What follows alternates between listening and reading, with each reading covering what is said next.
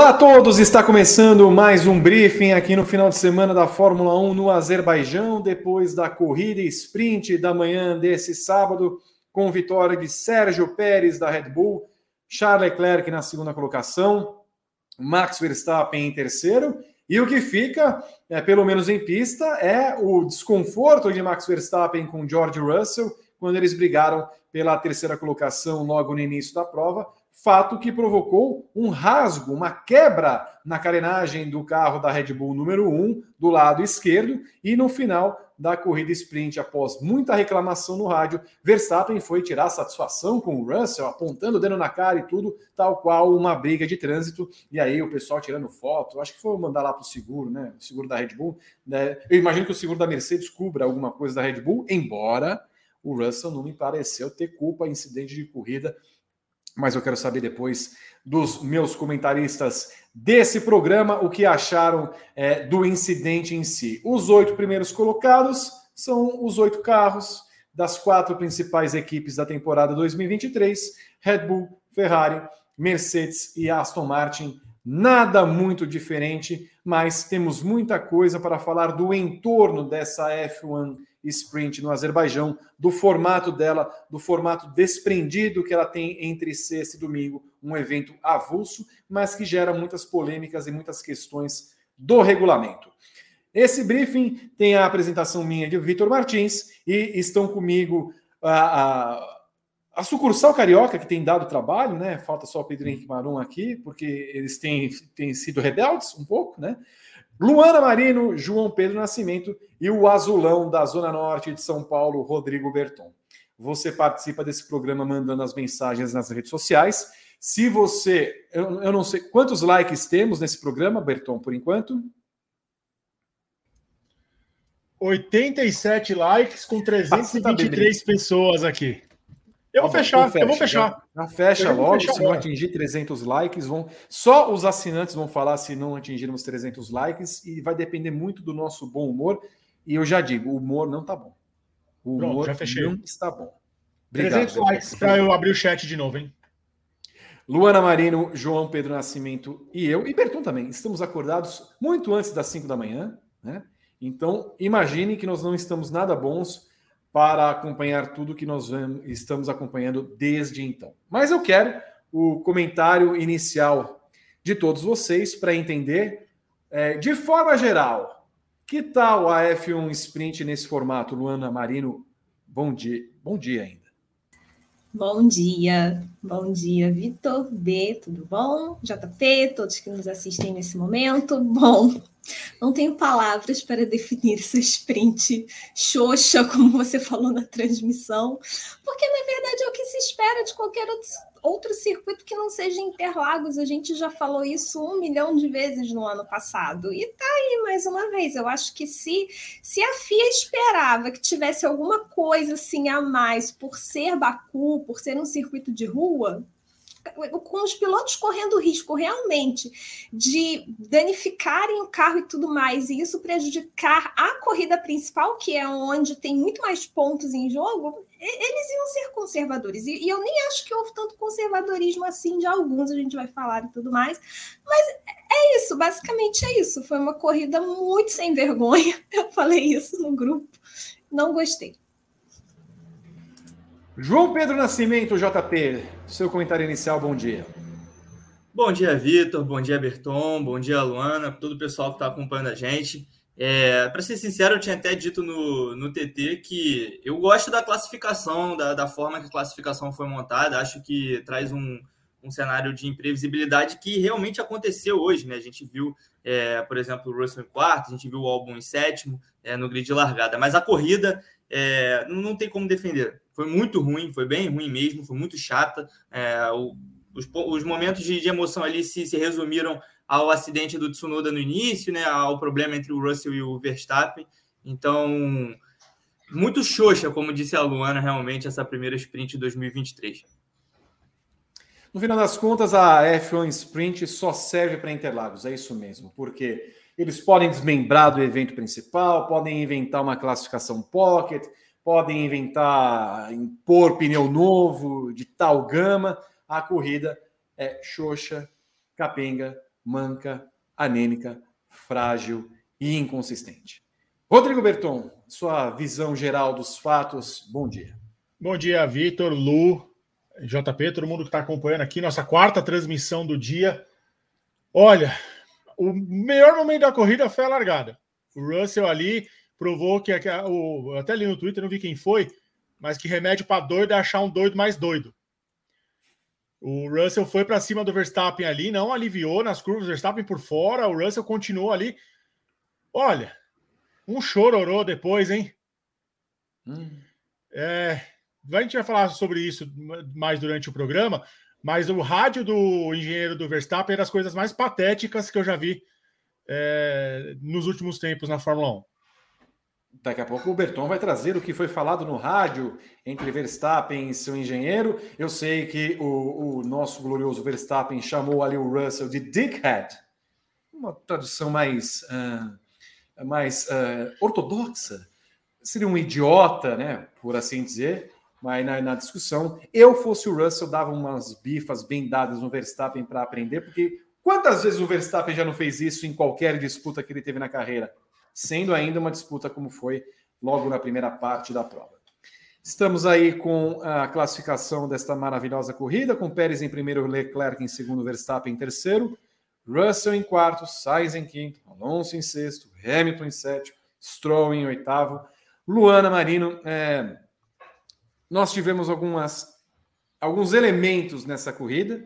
O elemento principal, eu diria que foi mais uma vez a FIA. Eu vou resgatar você que não acompanhou as nossas transmissões no começo da manhã, o que está acontecendo. Vocês devem, obviamente, saber o que está acontecendo com a FIA e a forma como ela conduz as corridas de Fórmula 1, Fórmula 2, Fórmula 3. Mas eu gostaria de lembrar o seguinte: hoje, na corrida da Fórmula 2, ficou clara uma determinação que a FIA vai seguir a partir do momento em que tem um incidente ou acidente em pista. Se tem um acidente, digamos, na curva 3, se não houver carros por perto, ela a priori vai deixar a corrida correr até que os primeiros carros cheguem de novo na curva 3 para aplicar a entrada do safety car. Aconteceu isso numa, numa primeira entrada do safety car, havia uma disputa de posições e quando o pelotão foi se aproximando é, é, ali do, do acidente que ocorreu para a entrada do safety car, ela o fez. Mas não o fez quando aconteceu na nos momentos finais de uma relargada. Por quê? Bateram Vitor Martins, Denis Roger, Jean Darúvala, a... o pessoal que vinha atrás, o Durham, todo mundo. Purché. Purché. Houve um bololô ali atrás. E aí, nisso, esse pessoal estava na liderança. Estava Denis Roger, Vitor Martins, Darúvala, e no fim, caiu a liderança para o Frederic Veste e o seu companheiro de equipe, o Oliver Berman, estava em segundo. Não foi acionado o safety car. Curvas depois, o Veste deu uma traseirada, o Berman passou e segundos depois a direção de prova acionou o safety car. Não se pode dizer que a FIA não tenha, entre aspas, escolhido o vencedor, porque ela poderia ter dado o, a bandeira amarela, o safety car, muito antes. Ela demorou uns 25, 30 segundos até aplicá-lo e isso fez com que o Berman vencesse a corrida. Até achei interessante que o Frederic Veste não tivesse reclamado. E o que é ruim para ele é que era o companheiro de equipe. Como é que ele vai falar na equipe dele? Ó, vamos reclamar na torre de um resultado que, no final das contas, é nosso. Mas assim, estava claro que a FIA ia fazer. Posto isso, o acidente de Tsunoda bota um pneu no meio da pista. No meio da pista. Não é que bota, tipo, o pneu parou numa uma área de escape e não tinha perigo. O pneu ficou parado no meio da pista, com detritos no meio da pista. O que faz a direção de prova? Demora uma volta para acionar o safety car virtual, para depois de uma volta acionar o safety car. Não havia disputa de posições evidentes, é, havia um perigo muito claro na pista, que era passar em cima dos detritos, e havia um pneu no meio da pista e a FIA fez isso. Uh, desde 2021, nós temos falado, está aí. E olha que essa não é a melhor imagem, né, Berton? Porque o pneu começa a ficar aí do nosso Tsu, nosso Tsu bate num lugar que, meu Deus do céu, a gente achou que o Tsu tinha evoluído, enfim. O pneu ele vai rodando, rodando, rodando e para ali no meio, onde está a faixa ali do meio da pista. Então, era um perigo evidente onde havia necessidade da, da entrada rápida do safety car. E a FIA, aí está, muito obrigado, Beto. E a FIA vem e coloca o safety car virtual. O que nos permite dizer o seguinte: a FIA tem claramente, e a gente está falando desde 2021, naquele GP da Arábia Saudita e tudo mais, a FIA tem claramente o poder de manipular o resultado de uma corrida. Porque nós não sabemos claramente quais são os conceitos e as diretrizes que ela aplica para todos os casos. Ora, se, esse é um, se há um pneu na pista, qual é o, o argumento que você tem? Qual é a regra que determina? Qual é a diretriz que determina você pegar lá o seu caderninho e falar assim: não, esse é um caso para um safety car virtual, para depois aplicar a entrada do safety car? Eu não, eu não consigo entender os critérios em nenhuma das ações da FIA, em qualquer momento, de qualquer corrida, e transforma o campeonato numa grande várzea. Eu só quero lembrar que FIA e Fórmula 1 fizeram um regulamento na terça-feira para uma corrida sprint, em que as pessoas foram notar ontem em que, que havia necessidade de você colocar um pneu novo para a classificação. O Norris e o Tsunoda não poderiam participar dessa classificação no Q3 com os pneus vermelhos, porque eles já haviam gastado todos os pneus vermelhos novos para esse final de semana. Não à toa, o Norris começou a cair e despencar na corrida de hoje, porque ele não tinha pneu novo. Ele vai gastar pneu novo para correr para a corrida de hoje para quê? Você precisa da corrida principal. Mas o que me pega nisso é, você faz um regulamento, você não pensa nas consequências do regulamento, e eu gostaria realmente que acontecesse sempre o pior nessa situação, do tipo, é, ontem aconteceram uma série, é, aconteceram bandeiras vermelhas em sequência.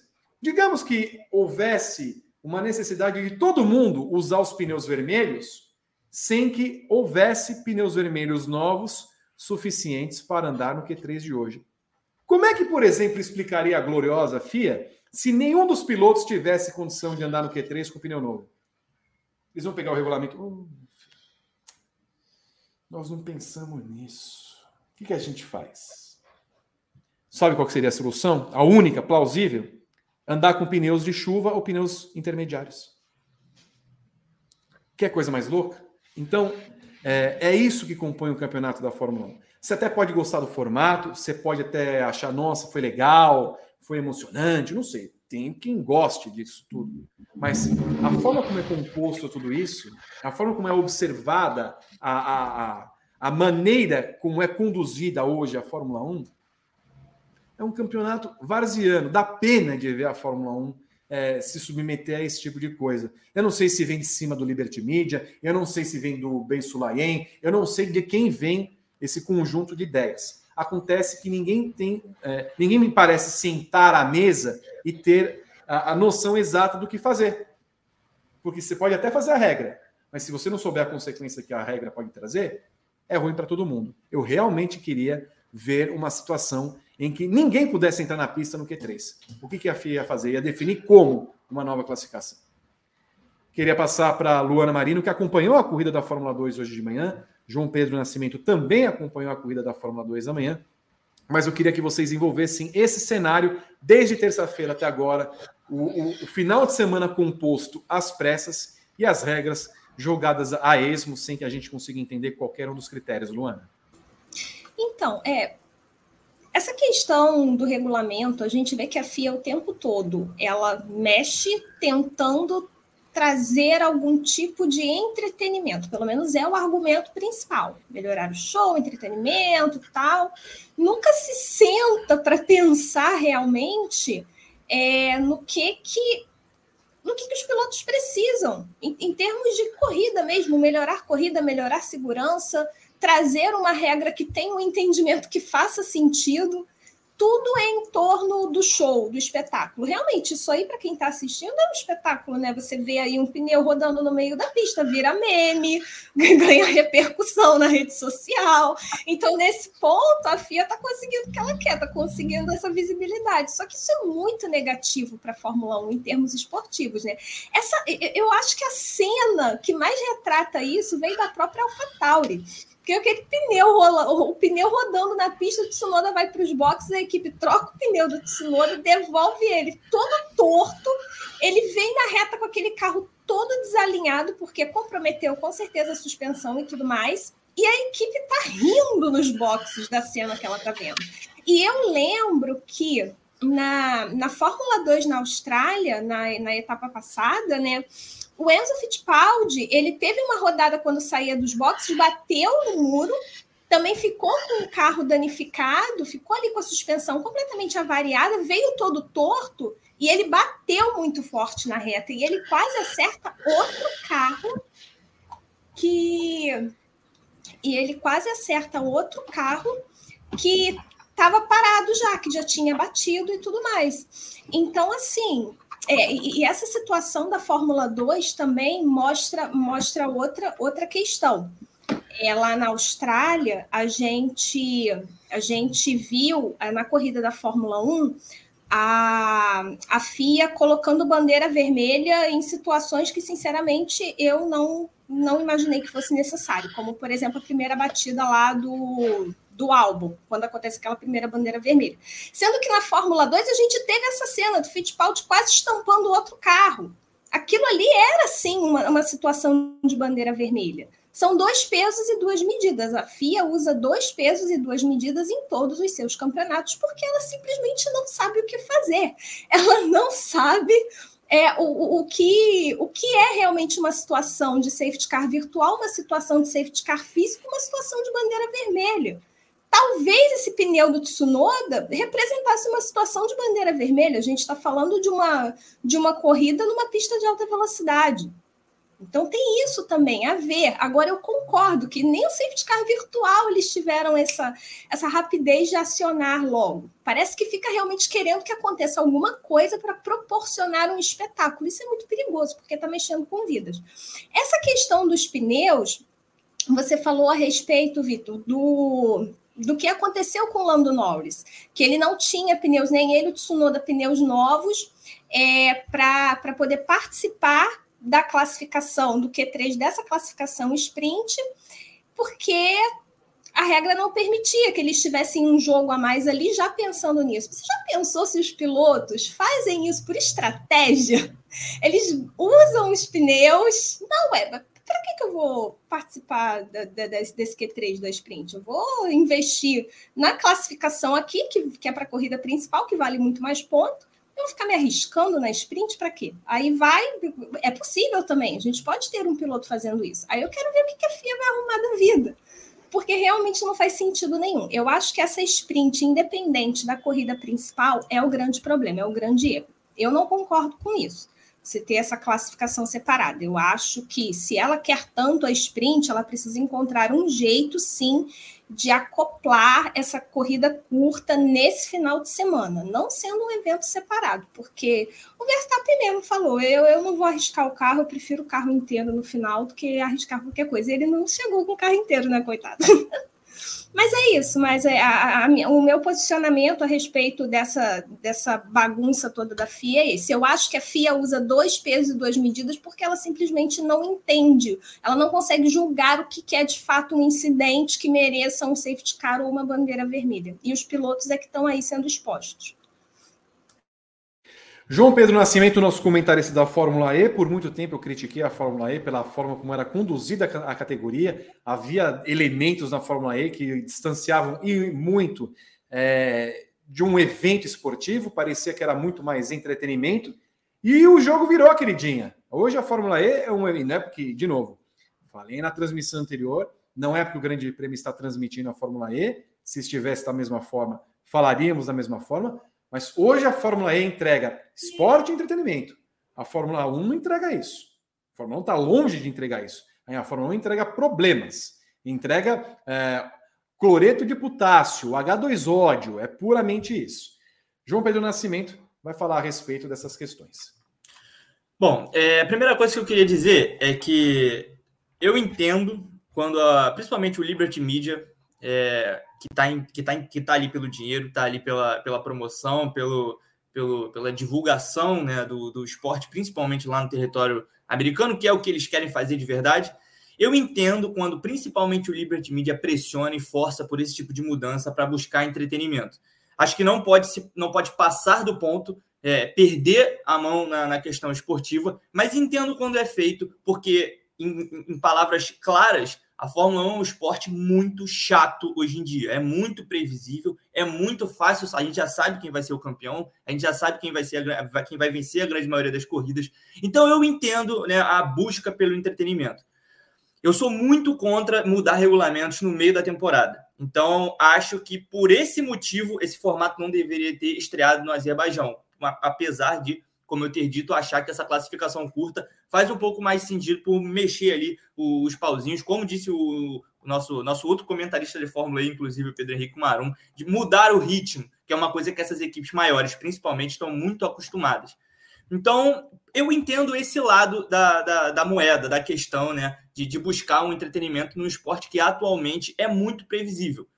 Mas em relação à paralisação, em relação às bandeiras vermelhas, eu, eu, sinto que a gente anda em círculos aqui há algum tempo já, porque não, é nem que a, que, que a FIA tenha dois pesos e duas medidas. A FIA não tem peso e também não tem medida. Quando alguma coisa acontece, ela decide ali na hora como vai agir. Não, não, não existe um protocolo definido. Vamos ver o que, que os pilotos vão falar no rádio, se tem detrito na pista, se não tem, se a pista está suja, se a pista está limpa. Foi como o Vi falou: eles demoraram uma volta para ativar o safety car virtual, depois mais uma volta para ativar o safety car normal. Na minha cabeça, isso só aconteceu porque os pilotos estavam reclamando. Os pilotos estavam reclamando que tinha pedaço de asa na pista. O Tsunoda quebrou a asa antes de bater no muro. Então, antes do local onde ele bateu, já tinha pedaço do carro dele na pista.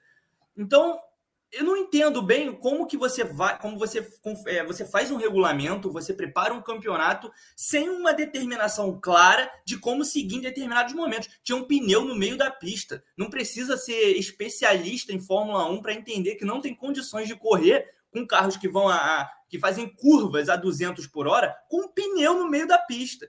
Então é, é, é, é surreal para mim ter que falar sobre isso, porque são coisas muito óbvias, muito evidentes.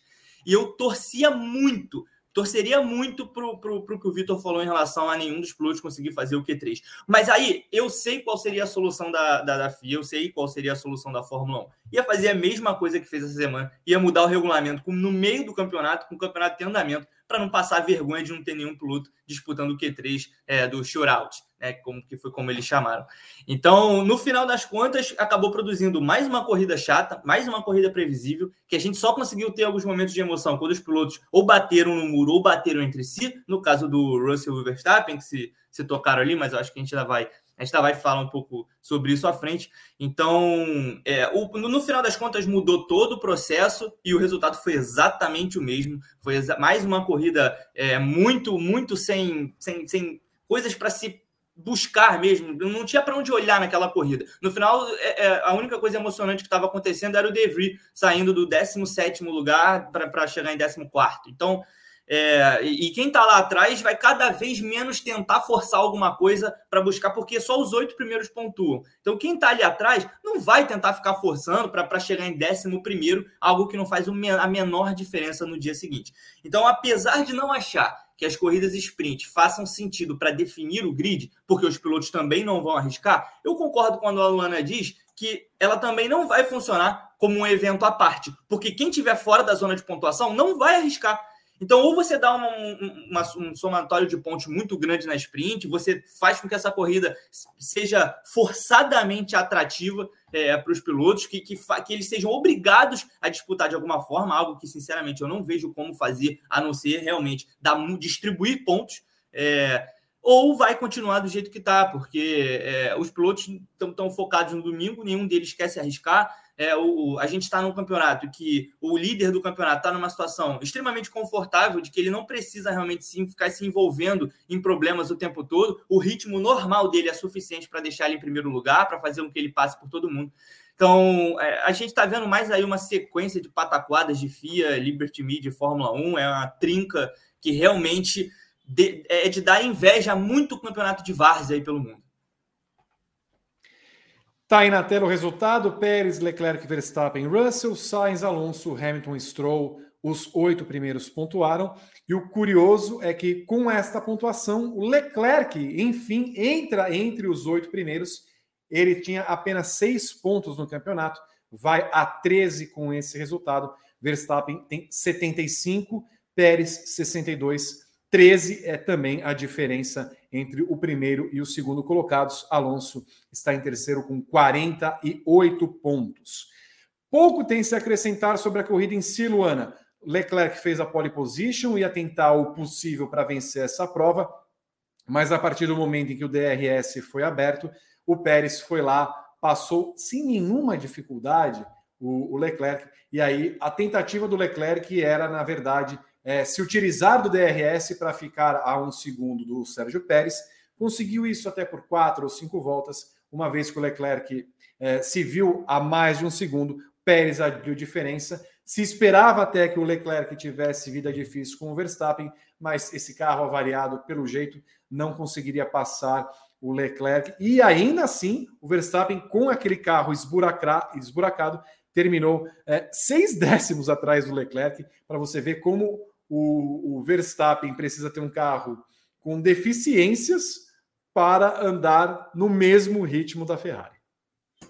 É, exatamente. Eu acho que do Pérez é, era o que se esperava.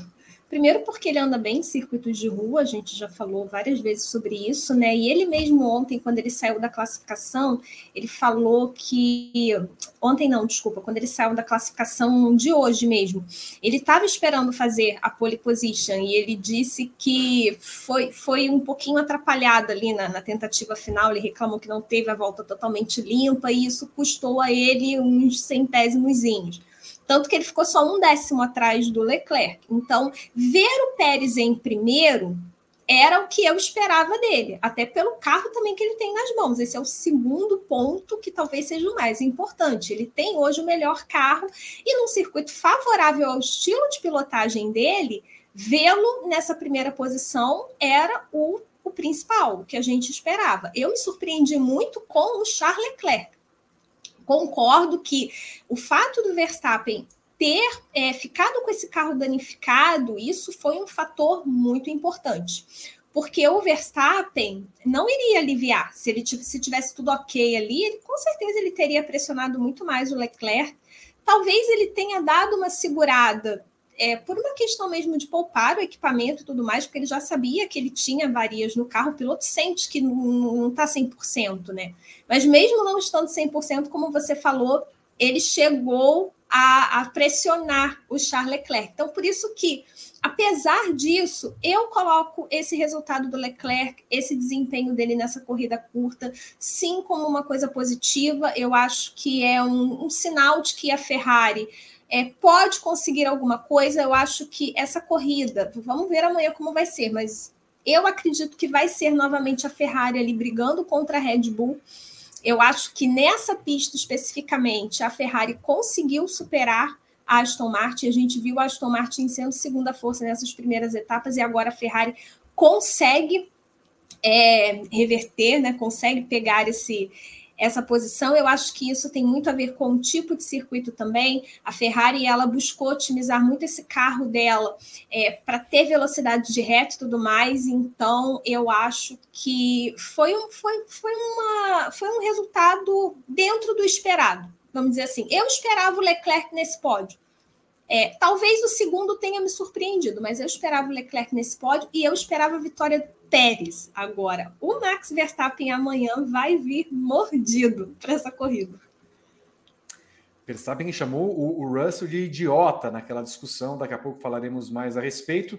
Sérgio Pérez vencedor, João Pedro Nascimento, uh, com um carro avariado de Verstappen com um carro que tem na mão numa pista em onde já venceu, era natural pensar que o Pérez uh, se uh, brotasse como favorito à vitória, tal qual aconteceu. É, o, bom, o, o Verstappen, esse carro da Red Bull é, é, realmente uma coisa a ser, a ser estudada, né? Uma, o, o Verstappen, mesmo com o carro danificado, conseguiu chegar ali a 0,6 do, do, do, Leclerc. Eu desconfio que se tivesse mais uma volta, ele, tomava, ele tomaria esse segundo lugar. E, e aí eu até, a gente até né, fica muito na dúvida sobre se é, é algo do, do, do, carro ou do piloto. Acho que nesse caso é os dois. Né? O Verstappen é, atualmente não tem ninguém no nível dele ali na Fórmula 1, mas esse carro é inacreditável, né? Porque o, o Verstappen, ao mesmo tempo que ele ia encostando no Leclerc, o Pérez ia se distanciando dos dois. Então, é, é, é um carro que, o, o, assim, foi o que a Lu falou, né? Eu acho que apesar do segundo lugar, o, o pódio do Leclerc é muito bom. Acho que foi uma, uma corrida dentro daquilo que ele poderia ter feito. É, ainda foi melhor do que o, o, terceiro lugar, que provavelmente era esperado até por ele, né? Era normal esperar que a Red Bull fosse passar com os dois carros, ainda mais em corrida sprint, que a gente tem é, a partir desse ano a, a, a, liberação da asa móvel. Ao contrário do que acontece nas corridas normais, a liberação da asa móvel na corrida sprint é a partir da segunda volta, então é, era natural esperar que, o, que, que, o Red, que a Red Bull fosse partir para cima do, do, do, Leclerc ali e tomar essas duas posições. Então, olhando para o resultado dele, achei que foi muito interessante, conseguiu se segurar ali em relação ao Verstappen um pouco avariado e concordo que na corrida principal é, o Verstappen não, não, não vai deixar barato e, e vai partir para cima dessa situação. Não, não, Acho muito difícil que ele deixe essa situação se repetir. Quanto ao Pérez, é um cara que vai cada vez mais mostrando que realmente é um piloto que se entende muito bem com circuitos de rua, né? Ele, é, é ele já foi pole, fez duas poles na Arábia Saudita, é um piloto que é, venceu, inclusive, corrida em Mônaco, venceu no, em Singapura.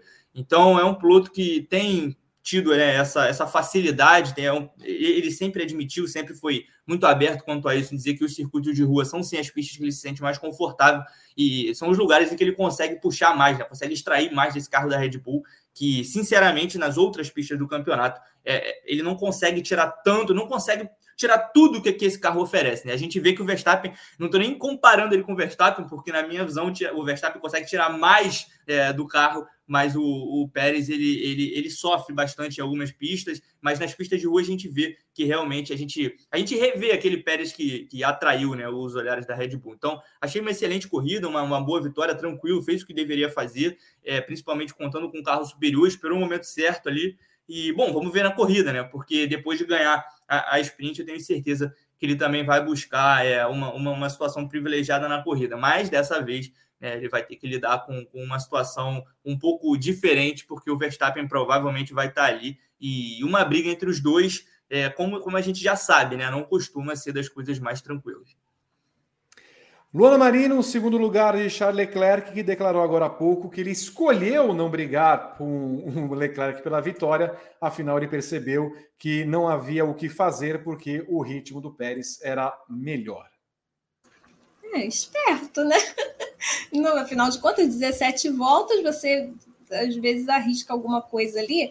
Se por um lado 17 voltas aumenta as chances, vamos dizer assim, de você é, realmente ter um vencedor diferente, porque a gente costuma ver que é logo no início da corrida que acontecem essas mudanças de posições e tudo mais, é, dependendo como, da maneira como você vai para esse embate, você pode realmente acabar se dando mal.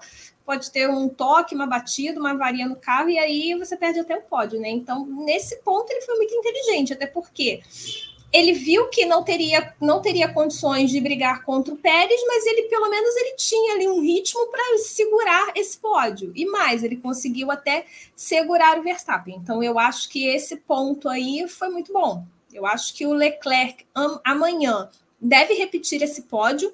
Eu acredito nisso. E a Ferrari falou, inclusive ontem, depois da classificação, que eles usaram é, praticamente o mesmo acerto que usou na Austrália. E a Ferrari na Austrália não, não, conseguiu fazer nada porque não teve muita chance, né? O Leclerc ficou na primeira curva praticamente, e o Carlos Sainz, depois de uma corrida não tão ruim assim, mas acabou se envolvendo ali naquela, naquela batida com o Alonso na, na última relargada e foi punido e tal. Então a Ferrari acabou saindo zerada da Austrália, mas ela disse que conseguiu tirar coisas boas daquela corrida, é, do progresso que o carro fez, né, da SF23 e não mexeu muito nesse acerto para o Azerbaijão. Então, de fato, pelo que a gente está vendo da Ferrari, na verdade, do que a gente está vendo do Charles Leclerc, porque do Sainz a gente já, já vai chegar lá, né? É o que a gente viu do Leclerc, a gente pode dizer que sim, a Ferrari conseguiu é, dar um passo nesse circuito. Então, eu acho, acho que foi bem importante, foi interessante é, esse essa posição do Leclerc, esse desempenho dele hoje. Eu acredito que amanhã a gente deve ver a mesma coisa. Eu não acredito que vai ter muita mudança, não. Se o Leclerc conseguir é, manter esse ritmo, porque ele mostrou um ritmo melhor, por exemplo, comparado à Mercedes. Vamos dizer que hoje a Mercedes seja adversária direta do Leclerc na corrida de amanhã. Eu não acho que o Leclerc vai vencer a corrida. Acho que aí já é demais. A não ser que haja algum problema com os carros da Red Bull. Mas o pódio eu aposto nele. Olha eu apostando na Ferrari de novo. Vou me lascar. Não bater, né? Se não encontrar um murinho pela frente. João Pedro Nascimento, o que disse o Leclerc, no final das contas, é, evidencia um problema que a Ferrari vem tendo há muito tempo, né? Porque se a gente parar para pensar que em um determinado momento ele até conseguiu se manter numa distância ali do DRS de um segundo, um segundo e dois, e aí diminuir a diferença pelo vácuo lá na reta, chegou num determinado momento no final da corrida que o Pérez abriu uma diferença rápida até, tanto que terminou 4 segundos, ponto 4 na frente. Um outro ponto é que a corrida sprint é um terço da corrida é, principal. Então, as palavras do Leclerc, João Pedro. Não briguei com ele muito porque eu queria manter os meus pneus, que eu sabia que era nosso ponto fraco. Tentei me manter atrás do DRS do Pérez, e aí ele, ele me puxava nas retas, mas isso não foi o bastante. Nós estamos, estávamos perdendo muito é, durante o final da corrida com a degradação dos pneus. Então, assim, nós estamos observando que em um terço de corrida, a Ferrari já estava sofrendo com a degradação dos pneus. O que nos leva a entender o seguinte: se por um lado a Ferrari falou assim, será que conseguimos fazer uma corrida com uma parada só? Impossível. Esse pneu vai ser degradado de uma forma que amanhã eles vão ter que parar duas ou três vezes, dependendo de como for. Então, a Ferrari tem um carro rápido nas mãos do Leclerc, mas ainda não conseguiu resolver esse problema da degradação. O que bota, como a, Lu, a, Lu, a Luana Marino falou, se o Verstappen tiver um carro que possa superar esse problema que ele teve com o furão, é uma dobradinha da Red Bull certa, com um, um Leclerc terminando na terceira colocação. Ou você vê de uma outra forma que possa preocupar ainda mais a Ferrari, a ponto de a Ferrari ter de parar mais vezes e perder posições para eventualmente Mercedes e Aston Martin? Acho que a única forma da Ferrari preocupar a Red Bull é se a corrida tivesse umas quatro voltas, três voltas, cinco voltas no máximo, porque aí não daria tempo, porque é um carro rápido de classificação, a gente sabe que é, é mas desde o ano passado, desde o início do ano passado, a Ferrari, desde a primeira parte do campeonato que eu digo, a Ferrari claramente, isso eu, eu lembro que começou a virar uma, uma questão em Miami e aí foi cada vez mais aumentando que a Ferrari sofrendo com, essa, com esse desgaste dos pneus, algo que a Red Bull não sofre. Então, depois que a temporada acabou, aí passam-se as férias, a Ferrari diz que ficou, passou as férias inteiras focada no principal problema do carro, que na visão deles era a confiabilidade do motor. Chega em 2023, continua com um motor pouco confiável, porque já abandonou corrida, já precisou trocar peça e chegou também mais uma temporada com os pneus, mais uma vez, é, gastando borracha de uma maneira muito maior do que os outros. Então, parece que a Ferrari não fez nada durante as férias, essa é a verdade, e ainda assim consegue ter um carro rápido, um piloto rápido também. O Leclerc é muito rápido, ainda mais em ritmo de classificação. É, acho que é o, o, o único quesito que atualmente alguém bate o Verstappen nesse grid em termos de nível é o Leclerc em classificação. Então, é, eu não entendo o que, que a Ferrari trabalhou durante as férias, porque esse era um problema para já estar resolvido esse ano. Acho que uma temporada inteira é mais do que suficiente para entender por que, que o carro come os pneus dessa forma e resolver para 2023, e já deu para perceber que isso não foi feito. O Leclerc já tinha dito ontem, depois de garantir a pole para a corrida principal, que ia sofrer na corrida, porque não, o, o, carro comia muita borracha e ele ia acabar perdendo posição para quem vinha atrás. Aí fez mais uma pole e aconteceu exatamente o que ele estava esperando que acontecesse. Provavelmente não perdeu a posição para os dois carros da Red Bull, porque o Verstappen estava com furo ali no, no side pod e, e, e não, não, não tentou né, alguma coisa a mais, ou talvez nem, tinha tido, nem tenha tido condições de tentar até aquela última volta. Então, é, eu, eu acho que a Ferrari ela, ela, ela deu um passo à frente agora no Azerbaijão, acho que não tem como a gente negar isso. É, é um pouco complicado julgar o porquê, porque a gente precisa entender até que ponto isso também está alinhado às características da pista. A gente não pode correr o risco de criar uma segunda Mercedes no grid, em que uma corrida vai bem e aí a, a equipe está feliz. E aí na segunda, na, na, corrida seguinte, um desastre com o Russell caindo no Q2, e aí a, a equipe já não sabe mais onde está. Então, é, é um pouco complicado é, resolver essa situação, porque parece que a Ferrari não sabe como fazer. Acho que se a Ferrari soubesse como resolver, já teria resolvido do ano passado para cá. Não sei como isso não foi um, um ponto principal assim para a equipe tratar de um ano para o outro. Então, concordo com o que você disse. Eu acho que a gente vai caminhar assim para mais uma dobradinha na Red Bull. Acho que essa vai ser a, a toada aí de grande, da grande maioria da, das corridas do campeonato. Mas mas, é, assim, o, acho que a briga ali do Leclerc vai ser com os carros que vêm de trás mesmo. Né? O Russell estava muito rápido hoje, estava muito forte, mas vai largar em 11 primeiro. Então a gente tem que ver como que vai ser na, nessa chegada ali à frente. Hamilton muito mal, mas mal demais mesmo, muito mal. Então vamos é, é, é mais um mais um piloto que para mim é um ponto de interrogação para a corrida de amanhã, porque se repetiu o que fez hoje, termina atrás do Russell. O Russell passa o Hamilton se o Hamilton correr do jeito que ele fez hoje.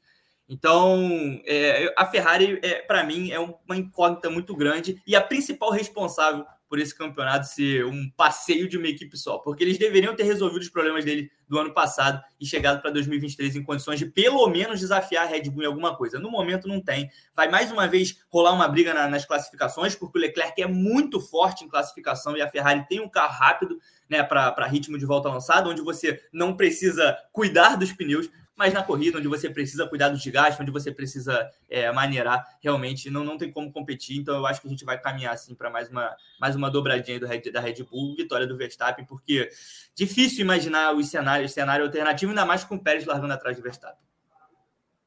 Tá pegando gancho no que o JP falou, alguns dados técnicos da corrida. Uh, Pérez andou cerca de quatro décimos mais rápido que Leclerc e que Verstappen que andaram no mesmo ritmo, considerando, claro, o Verstappen com aquela avaria no seu carro. O Russell foi cerca de três décimos mais lento que Leclerc e que Verstappen terminou na quarta colocação. O Hamilton terminou com uma média de 1,3 segundos mais lento que, uh, que o Pérez, 0,9 mais lento que Verstappen e Leclerc e 0,63 mais lento que o seu companheiro de equipe.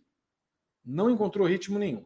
E a McLaren e Albon terminaram como os melhores do resto. Devem brigar, então, pelas posições 9 e 10, se transcorrer tudo normal nas condições de temperatura e pressão, sem acidentes, na corrida desse domingo. São os dados técnicos da corrida, é, da corrida da Fórmula 1 Sprint no Azerbaijão. Chegamos então, Luana Marino, à questão Verstappen e Russell. De prima, gostaria de saber de você: temos culpados pelo incidente ou incidente de corrida? Para mim, foi incidente de corrida. Eu acho que não teve o Russell estava por dentro, se eu não me engano, no momento. Então, o Verstappen ia fazer o quê? Queria que ele freasse. Ah, bonito. Você está dividindo curva. E sendo que o Verstappen depois faz mais ou menos a mesma coisa. Quando ele consegue, quando ele consegue na relargada, é, tentar a ultrapassagem ali. Ele alinha e ele, ele coloca o carro na, no melhor trajeto, né? no, no melhor traçado e ganha a preferência da curva. Aí é o Russell que tem que aliviar. O Russell vai e freia, porque senão os dois vão parar no muro. Então, assim, eu acho que naquela largada ali foi um incidente de corrida. O problema é que o Verstappen não está muito acostumado com, com, alguém fazendo isso para cima dele, né? Então, é lógico que também você desce do carro e você vê o teu carro com um rasgo ali do lado, você vai, no mínimo, falar com o cara, né? Pô, amigo, que isso? né? Vamos devagar, seu otário, mais aquilo, né? É. né? Seu, ó, ó, você viu o que você fez, ó. Podia ter acontecido uma coisa pior ali, tinha criança no carro, então só faltou isso, né? Mas assim, incidente de corrida, e eu, e, e eu acho que o. Isso é muito estilo do, do George Russell também. O Russell é um cara difícil para você dividir curva com ele. Ele não, não costuma aliviar O Verstappen sabe disso também. Então, para mim, ali foi incidente de corrida, tanto que o Russell nem ficou sob investigação nem nada. Geralmente, quando a FIA tem alguma dúvida, que a FIA sempre tem dúvidas, ela coloca no mínimo assim um under investigation. Só que não, não aconteceu nada. E eu acho que o Russell fez certo. Eu, eu, eu acho que o Russell fez certo. Ele tentou ali, ele viu uma chance, na hora ele conseguiu. Ele conseguiu ultrapassar o Verstappen. É isso aí. Você, você tá... o, o Russell na sprint é aquele lado do eu não tenho nada a perder, vamos dizer assim. O Verstappen, a Red Bull, né? até a própria Ferrari também tentando, no mínimo, segurar um pódio. Vamos dizer que eles partiram naquela linha mais conservadora. O Russell não, o Russell é aquele lado do grid que não tem nada a perder. Poxa, tá valendo ponto aqui, Será que eu consigo pelo menos um pódio? Eu vou tentar tudo na largada. Estou numa, tô, tô numa posição que me permite isso. Amanhã eu vou largar lá em décimo, não sei o quê. Então, vou tentar alguma coisa aqui. Ele fez isso, para mim, ele foi certo. Não certo, na, não estou dizendo que ele foi certo na batida, ele foi certo na atitude. Eu acho que a batida foi incidente de corrida. E você, JP, tem a mesma visão que a Luana? Daqui a pouco eu trarei as frases de, Leclerc, de Verstappen e Russell sobre a altercação, adoro altercação, a altercação que eles tiveram ali depois do final da prova. É, eu, eu acho que os dois cometeram dois pequenos errinhos durante a disputa. Eu acho que o Russell perde o ponto, levemente, o ponto de frenagem em uma da, e, na curva 2, é, tanto que ele admite que estava sem aderência, e o Verstappen responde nenhum de nós tinha aderência, mas. E, e, o Verstappen praticamente espremeu ele na mesma curva. E foi por isso que teve o contato, foi por isso que quebrou o side pod. Se o Verstappen tivesse feito a curva um pouco mais aberta, não teria tido o contato. Então, acho que os dois cometeram dois pequenos errinhos dentro de uma disputa normal de corrida. Só que é aquilo, né? O Verstappen, quando as coisas não saem do jeito que ele quer, é, invariavelmente acontece esse tipo de reclamação. É, eu, eu acho que a, a gente, e na questão da, da credibilidade. Né? O Verstappen é um pouco complicado, é um pouco suspeito para falar sobre isso. É, é um cara que é, já se notabilizou aí por, por, por, esse tipo de manobra. E o Russell, eu, eu, gosto muito da forma do Russell de se portar, porque ele dentro do carro, dentro da pista, ele deixa claro para o Verstappen que não, não tem essa de, de, de, evitar contato, de o Verstappen tem o melhor carro e, e o Russell tá, tá, tá usando uma tática a la Verstappen mesmo, sabe? Uma coisa que o Verstappen fez, e não tô falando isso criticando ele, mas uma coisa que o Verstappen fez em 2021, por exemplo, que era ir acima do limite, o outro cara que, no caso, é, no outro cara era o Hamilton, o outro cara que tira o pé. Então o Russell tá fazendo exatamente a mesma coisa com ele, e agora é ele que precisa tirar o pé, é ele que tem coisa a perder. O Russell larga em 11 amanhã. Ele não tinha nada para perder hoje, nada a perder hoje. Então ele foi para cima do Verstappen, já fez isso algumas vezes, fez isso na sprint aqui do Brasil, por exemplo, é, é, na, naquela disputa entre os dois. É, já deixou claro que gostei muito também da reação dele quando foi cobrado pelo Verstappen, quase que ignorou o que o Verstappen tinha a dizer, porque realmente não é algo para ser levado em consideração. E eu.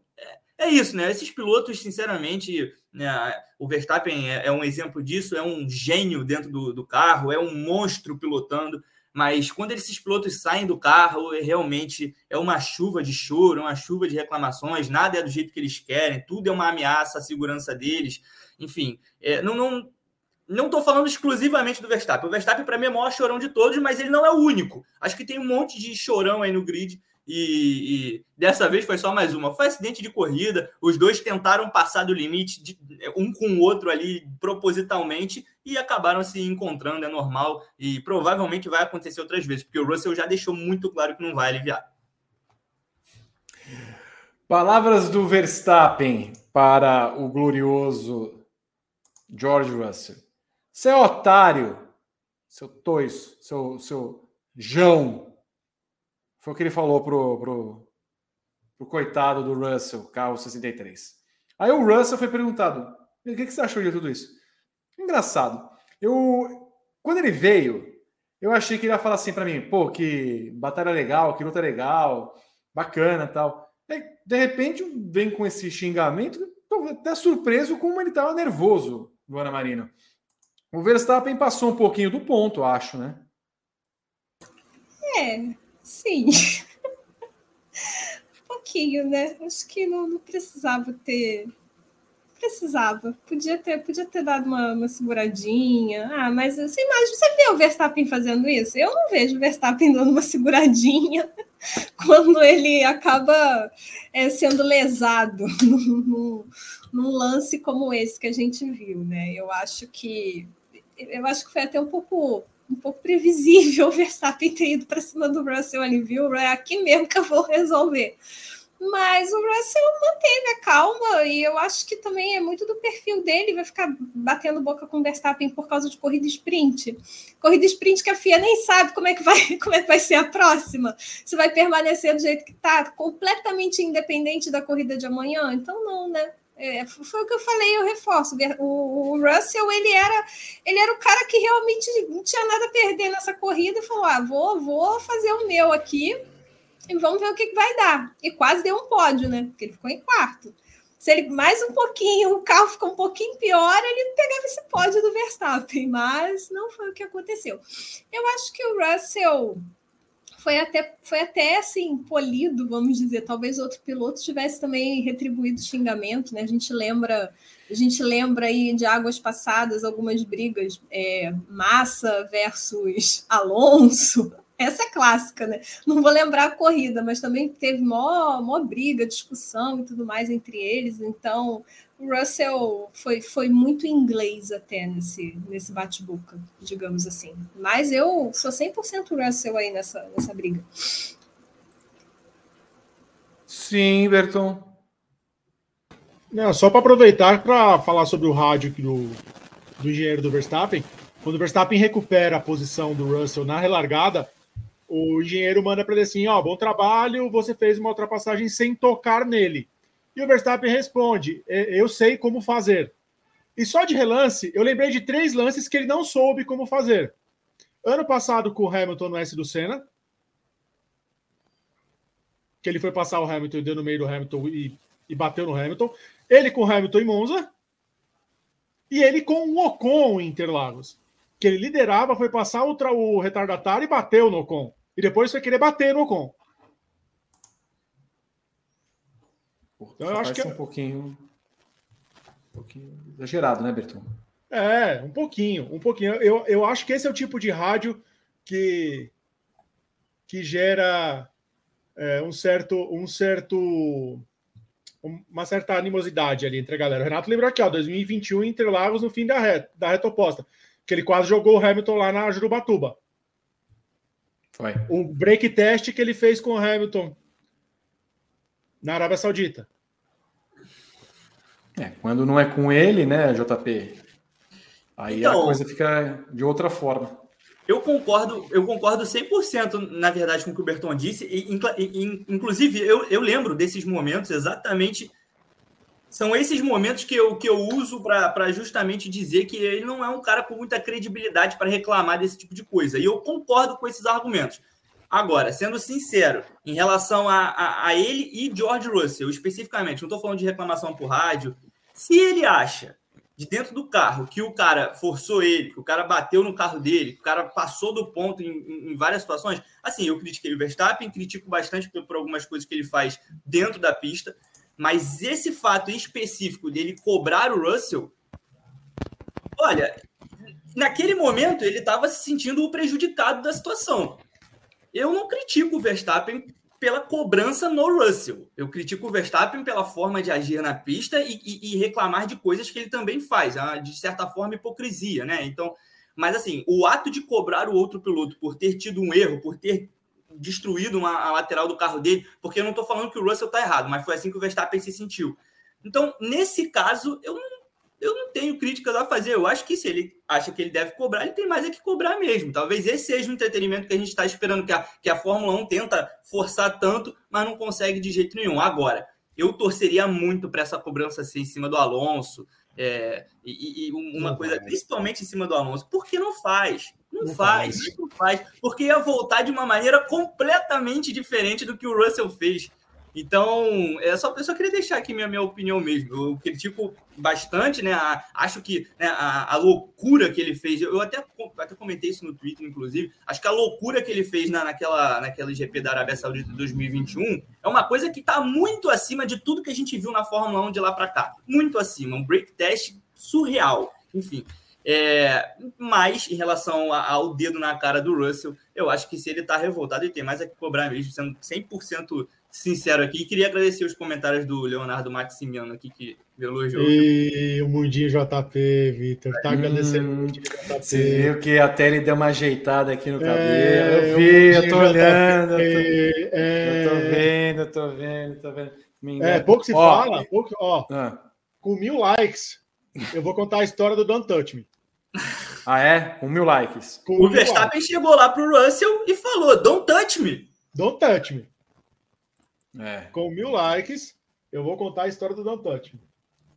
Se você está vendo o nosso programa, dê o seu like aqui no briefing. Quanto mais likes, mais ele entrega para a plataforma, você ajuda o Grande Prêmio e o provedor de conteúdo de automobilismo a cada vez atingir mais pessoas. E só lembrando, o Renato, de, o Renato Ribeiro sempre diz um negócio muito interessante, agora que aproveitando que o, que o Leclerc é músico, né? Que ele sempre fala o seguinte, né? Ah, é, quando chega, por exemplo, no Alonso, ele chega a Charles Leclerc, né? Pianinho, né? Fazendo referência agora ao músico Charles Leclerc. O Renato Ribeiro sempre tem tiradas maravilhosas.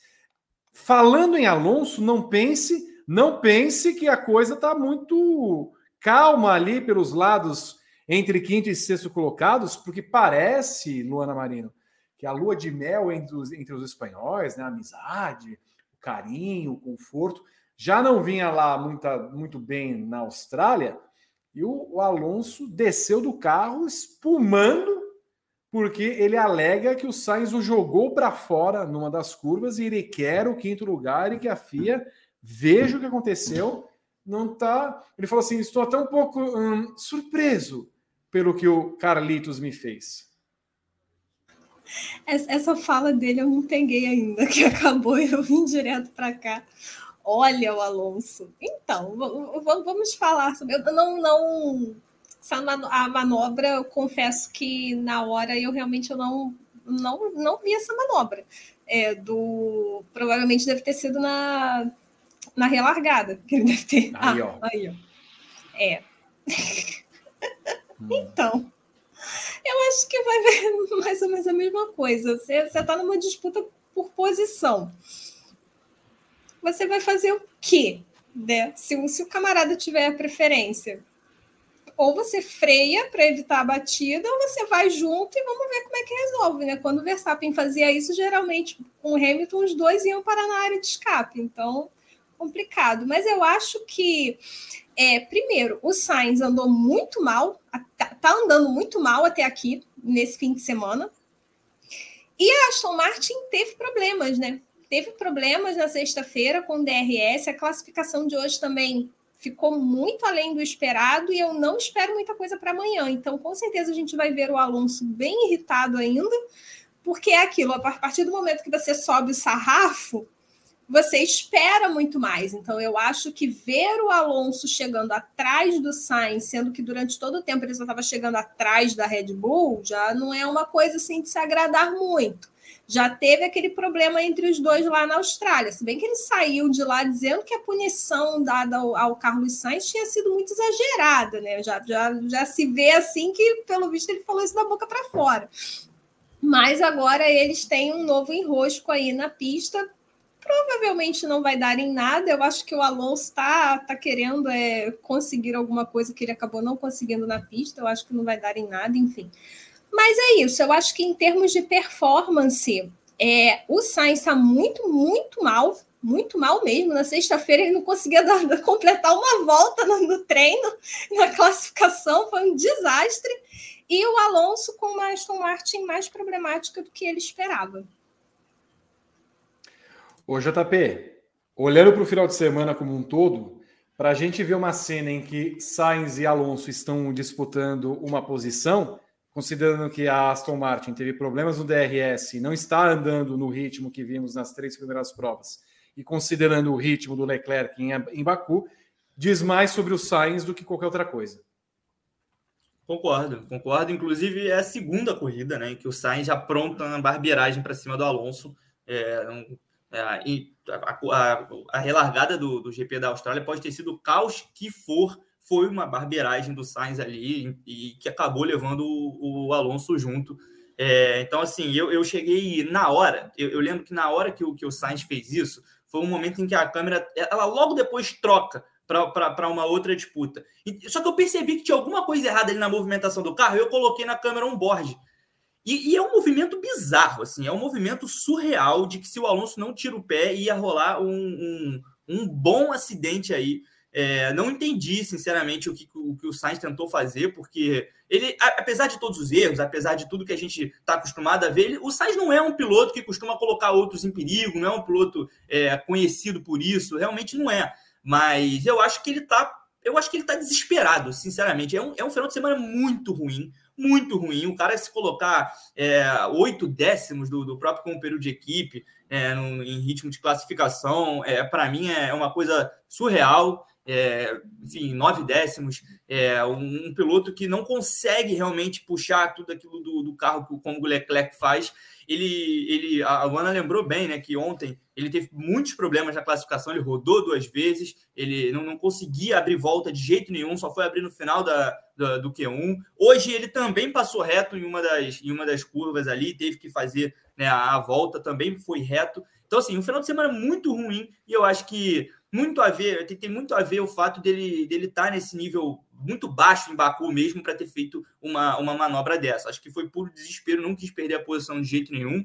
É, foi, se não me engano, foi logo depois de um momento em que os dois é, passaram pelo Hamilton assim muito rápido. O Hamilton não fez nada, o Hamilton nem tentou lutar pela posição, os dois simplesmente passaram. E aí eu acho que o, o Alonso pensou que fosse conseguir emendar uma segunda ultrapassagem em cima do Sainz, não foi possível. Mas assim, é uma, uma manobra bem bizarra, assim, bem bizarra, numa coisa que não estou acostumado a, a, a ver em relação ao Sainz, não. Eu queria responder mais um comentáriozinho que me citou aqui. Paola Laredo criticando o meu comentário de que eu falei que o Verstappen é o maior chorão de todos. O Alonso, ele já chegou à idade de que ele não é mais chorão, ele é ranzinza. Então, precisa ser respeitado o nosso Alonso. Ô, Vitor, peraí, peraí, peraí, peraí, peraí, peraí, peraí, peraí. Quantos anos o Alonso tem? Tem 41, né? 41. JP, eu respondi, mas estava mutado aqui, perdão, 41. JP. Eu estou me referindo aos pilotos. Nós temos 27, pilotos. né, Vi? A gente não vai se ofender com isso. Você está se doendo aí, Berton. Não sei o que Aliás, que você é, é piloto de categoria de base ainda. Fórmula 2 é jovem, gente. Que isso. Aliás, sobre esse lance do Sainz, rolou logo depois um lance do Stroll em cima do álbum. O Stroll faz ultrapassagem em cima do álbum, ele joga para dentro, no mesmo lugar que eu até falei com o Renato, que parecia a, curva, a saída da curva 4 de Indianápolis, Vitor, quando os caras querem cortar o vácuo, vai para dentro da reta e fazem uhum. um zigue-zague, o Stroll fez isso na frente do álbum, do mesmo jeito que o Sainz fez com o Alonso. E eu achei muito estranho a direção de prova não ter notado, pelo menos. Espera que direção de prova. Olha, eu uma coisa só para pegar no Alonso, perguntado foi o bonitão, o Swift, é, gostou da Fórmula 1 Sprint. O que, que você acha que deveria ser feito para que as sprint, as corridas sprint fiquem mais animadas? Ele respondeu que a Red Bull largue em último. Ó, ó, eu fiz um vídeo, eu vou agora vender meu peixe. Eu fiz um vídeo falando que se a Fórmula 1 quer insistir nessas sprint horrorosa, então que ela, no mínimo, jogue o Verstappen no meio do grid, faça igual na Fórmula 2 e na Fórmula 3, porque pelo menos você cria um artifício de assim, que volta o Verstappen vai brigar pela liderança. Né? Só que o problema dessa bendita sprint é a, a, Fórmula 1 querer, ah, eu vou botar uma corridinha aqui, a outra não vai ter, aí daqui a cinco corridas vamos ter sprint de novo. Quem é que vai ligar para essa porcaria desse sprint? Ninguém. Eu acho que se você, de fato, não, vamos ter as sprints, vai ser em todos os finais de semana. Eu sou contra isso, eu sou contra isso. Mas se a Fórmula 1 quer sprint, não tem que ser assim.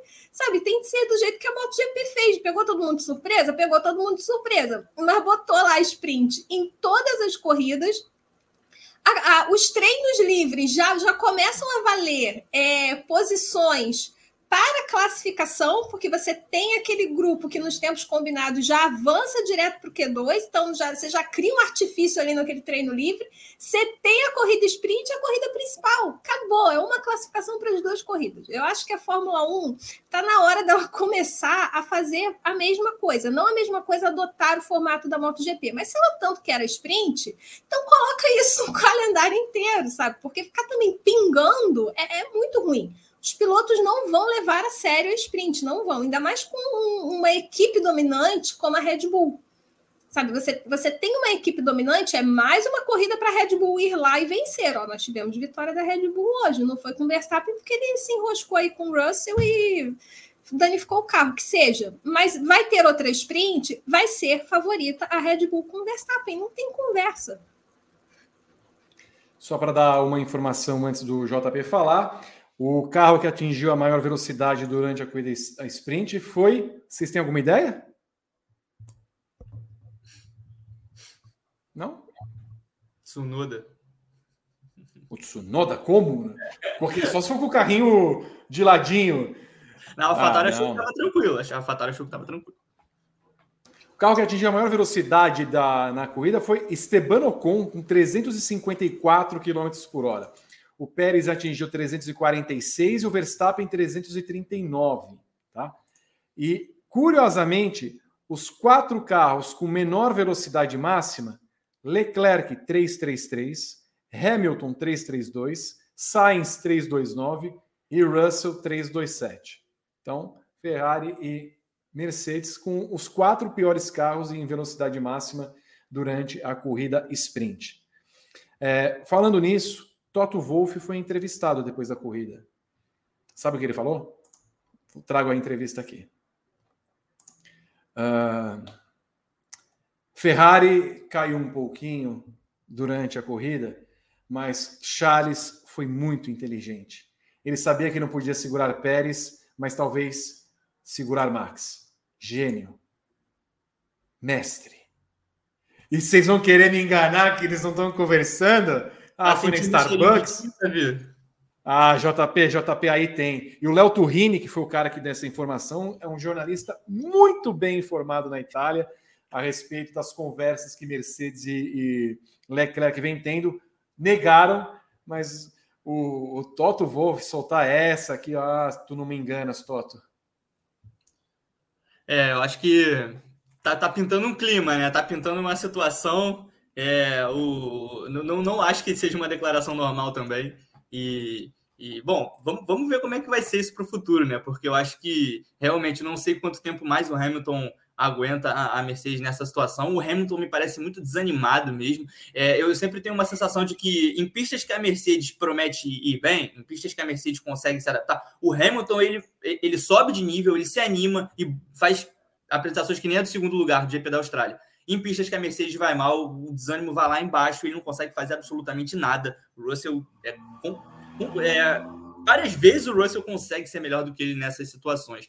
É, sobre o que a Luana falou em relação à sprint, eu concordo com, com, o que ela disse. Assim, eu também não sou a favor, eu também sou contra, mas se é para colocar, se é para determinar que as corridas sprint precisam participar do calendário, então a Fórmula 1 tem que dar um jeito de tornar elas interessantes, dar muito ponto, é, enfim, fazer uma classificação só, como ela disse, é, fazendo uma, né, uns tempos combinados de, entre as duas corridas, é para você decidir quem é, se classifica para a principal e a, e a sprint, porque toda, todo o plano que a Fórmula 1 bola de fazer, ele é mal encarado pelo público. Então, isso vai acontecer de uma maneira ou de outra. O público da Fórmula 1 é, é bizarramente conservador, nada do que a Fórmula 1 tenta mudar, o público gosta. Aí, na hora de, de, ver os carros na pista, a coisa dá certo, aí todo mundo fala: ah, não, foi legal, foi legal. Mas na hora ninguém gosta de nada. Então, a Fórmula 1 acho que tem que se desprender um pouco dessas amarras, porque de um jeito ou de outro ela vai ser criticada, e pensar de uma maneira de transformar essa corrida sprint em algo que esses pilotos, e não o público,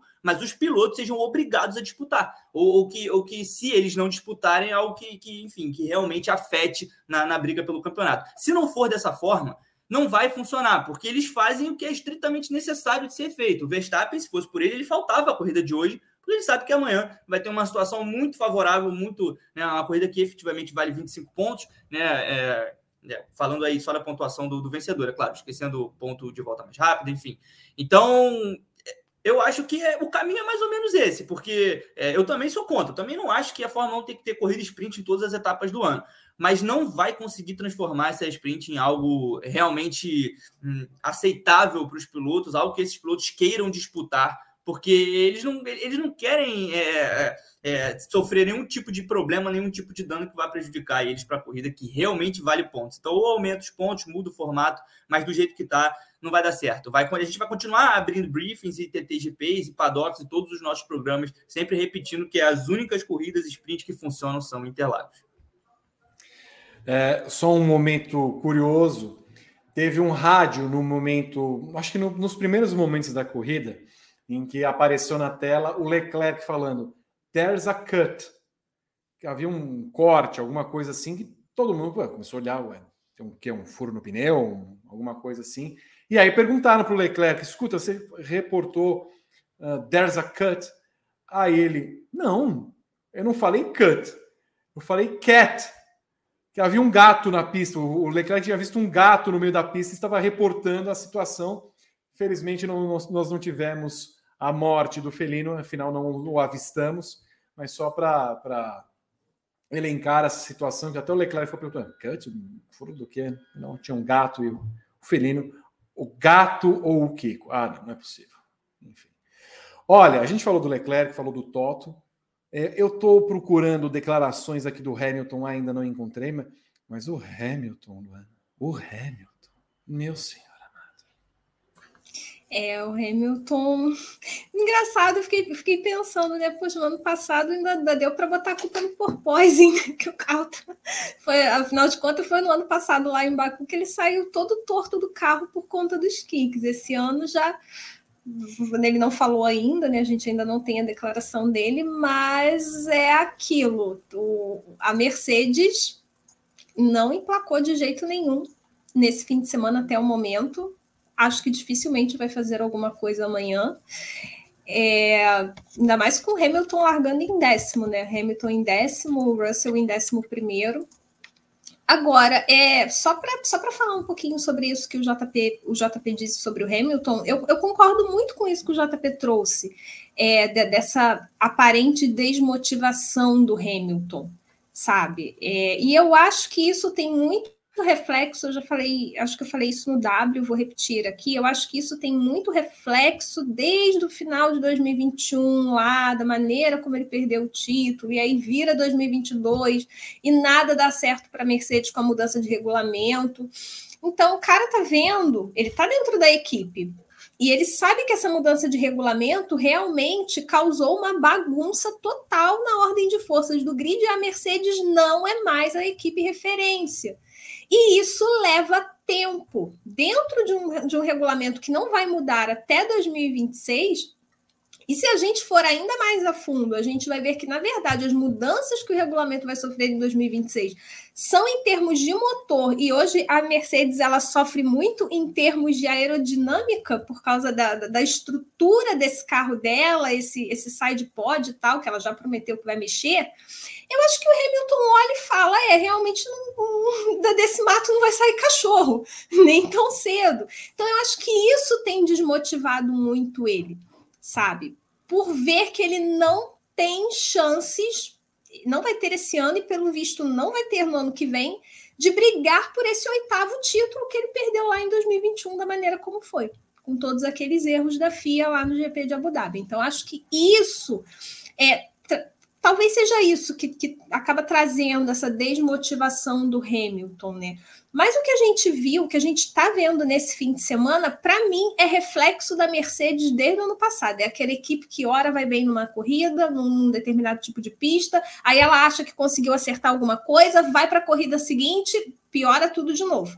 Então é a Mercedes ainda não se entendendo com esse carro ela levou atualizações para Baku e para mim até agora também ainda não surtiu efeito, sabe? Não está surtindo efeito.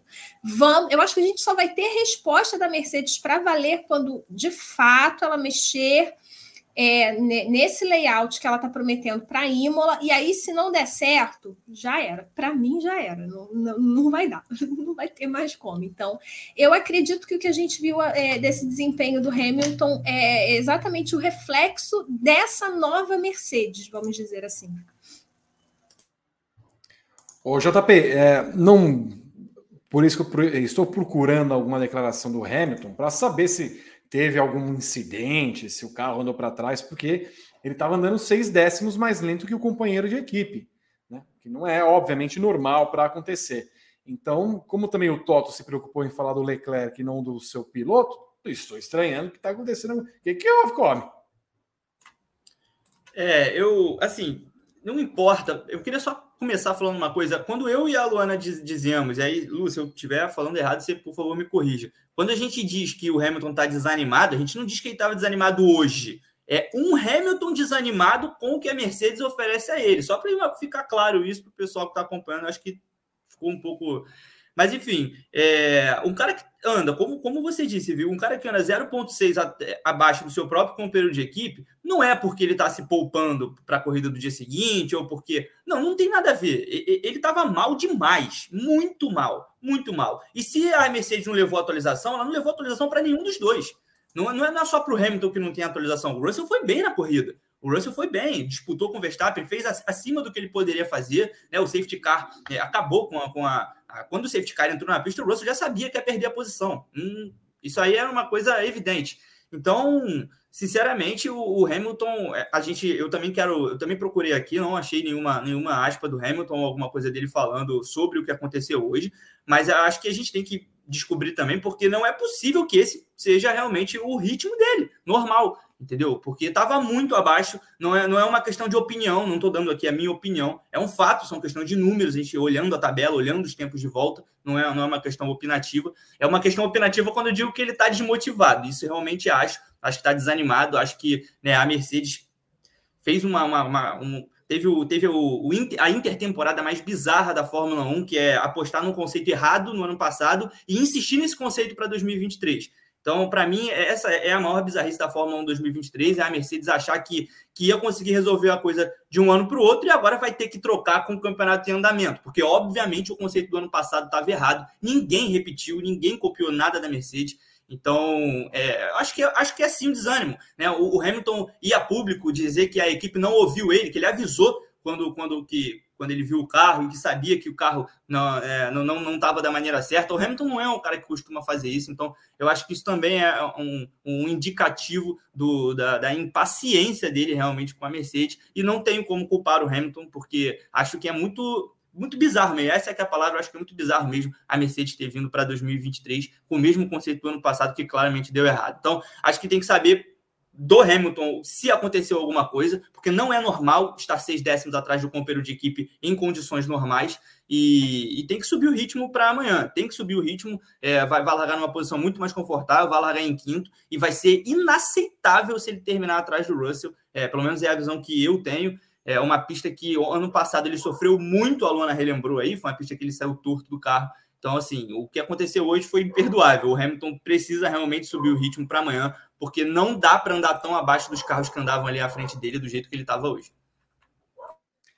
Antes de passar para o Rodrigo Berton, mais declarações de Verstappen, não sobre a briga com o Russell, mas sobre o formato da F1 Sprint. Perguntaram para ele o que deveriam fazer com esse formato. Ele, acabar com essa coisa toda. Eu acho importante voltar ao que tínhamos antes para garantir que todas as equipes possam brigar pela vitória e é para isso que estamos aqui, em vez de tentar implementar todas essas coisas de entretenimento artificial. Fiquei muito é, triste, chateado, cansado com a classificação de hoje. Tava, hum.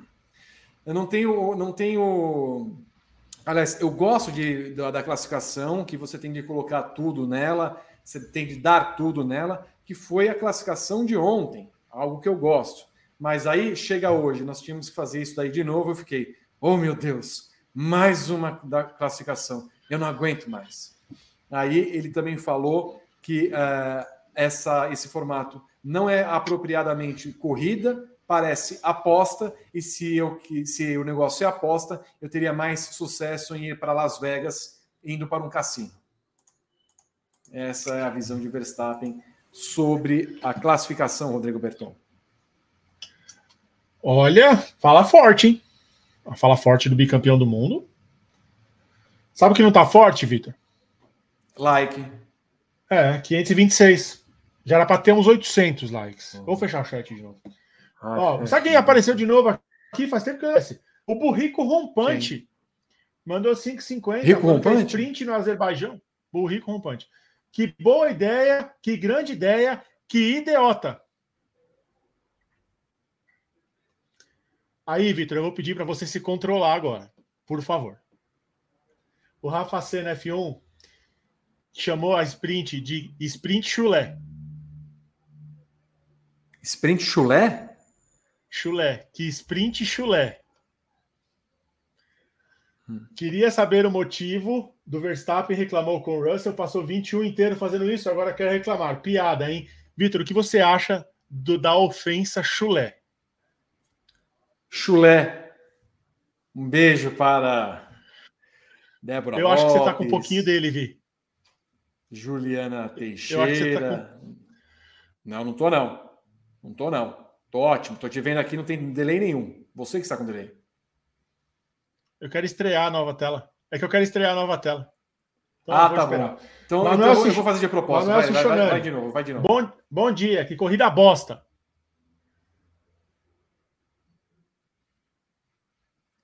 Hein? Ah, agora eu tô agora com delay, sim. agora vou ter que usar. Exato, é você que tá com delay. Então, por favor, bota na tela. Aí, o projeto do tá Vanderlei. Só que assim, é uma foto errada, Pronto. né, Berton? Porque me parece que ele não vai ser técnico dessa equipe, né? O Vanderlei.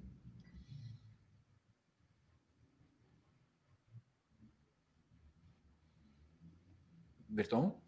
Você está entre nós? Eu não tenho dele no Corinthians agora. Ah, tá. Muito bem. Não tô. Tá aí ele. Eu, eu minha coleção morreu. Exato, eu tô notando. Mas quem Mas é que vai dar aqui ó, hoje no programa? Mas esse é o Luiz Gustavo? Tem, tem também o Vanderlei, ó. É o Vanderlei Matias. Ah. É o seu Vavá. Seu Vavá. Quem vai, vai dar like, ó? A Jamie Lee Curtis. Uhum. O Kurt Cobain. E a Pimenta. Por que a Pimenta? Porque ela está curtida.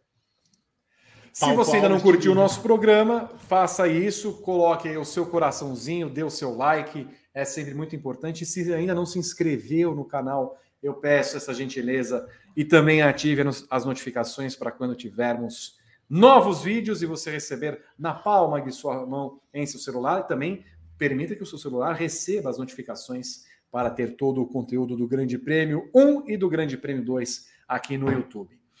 Olha, Luana Marino, eu pergunto para você: o que esperar da corrida desse domingo no Azerbaijão? Acho que a gente pode esperar um Verstappen ainda mais agressivo, porque ele vai vir mordido, como eu falei, depois do que aconteceu nessa sprint. Mas eu acho que o Pérez vai, vai dificultar um pouquinho. Pelo menos eu espero, né? Muito pelo tipo de circuito mesmo. Eu, eu acho que é uma corrida. Aliás, tem que ser uma corrida para o Pérez mais uma vez vencer.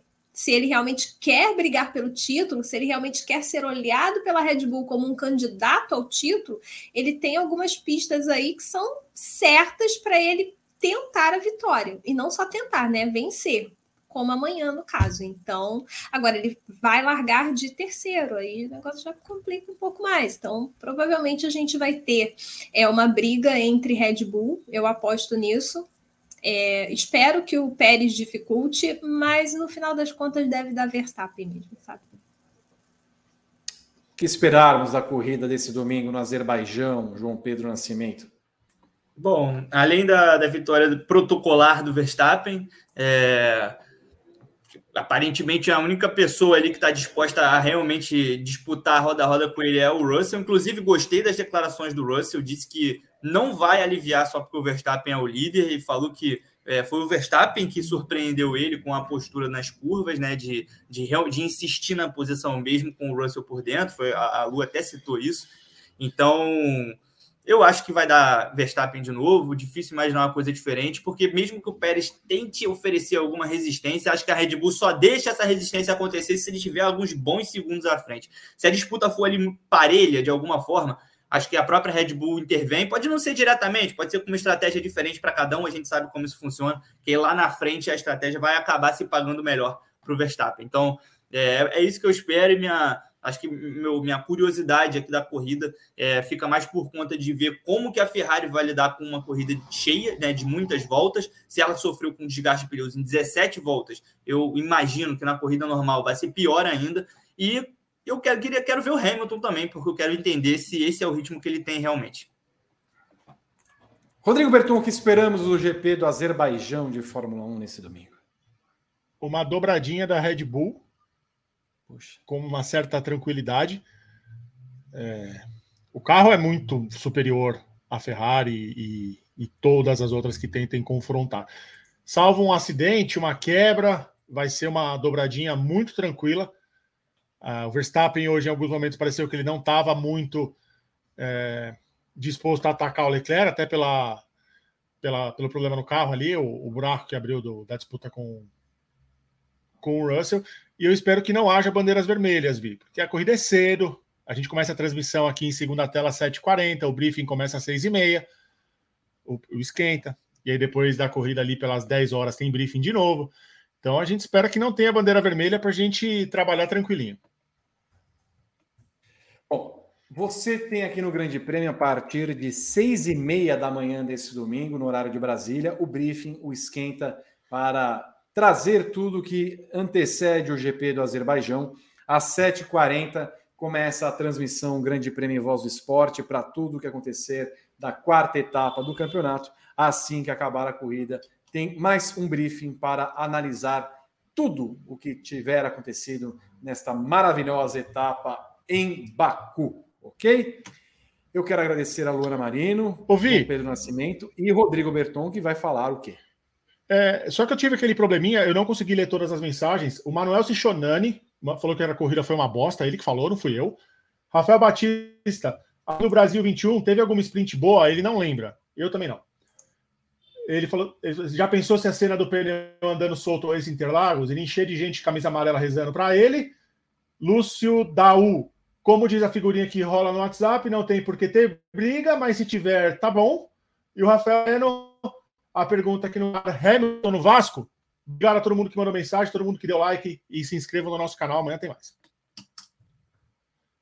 Beijo para Rodrigo Berton, João Pedro Nascimento, Luana Marino e todos vocês que fizeram o programa conosco. Estamos de volta amanhã, domingo, para mais um GP da Fórmula 1. Você tem tudo em grandepremio.com.br sobre Fórmula 1, MotoGP, Indy, WEC e demais categorias. Beijo, tchau.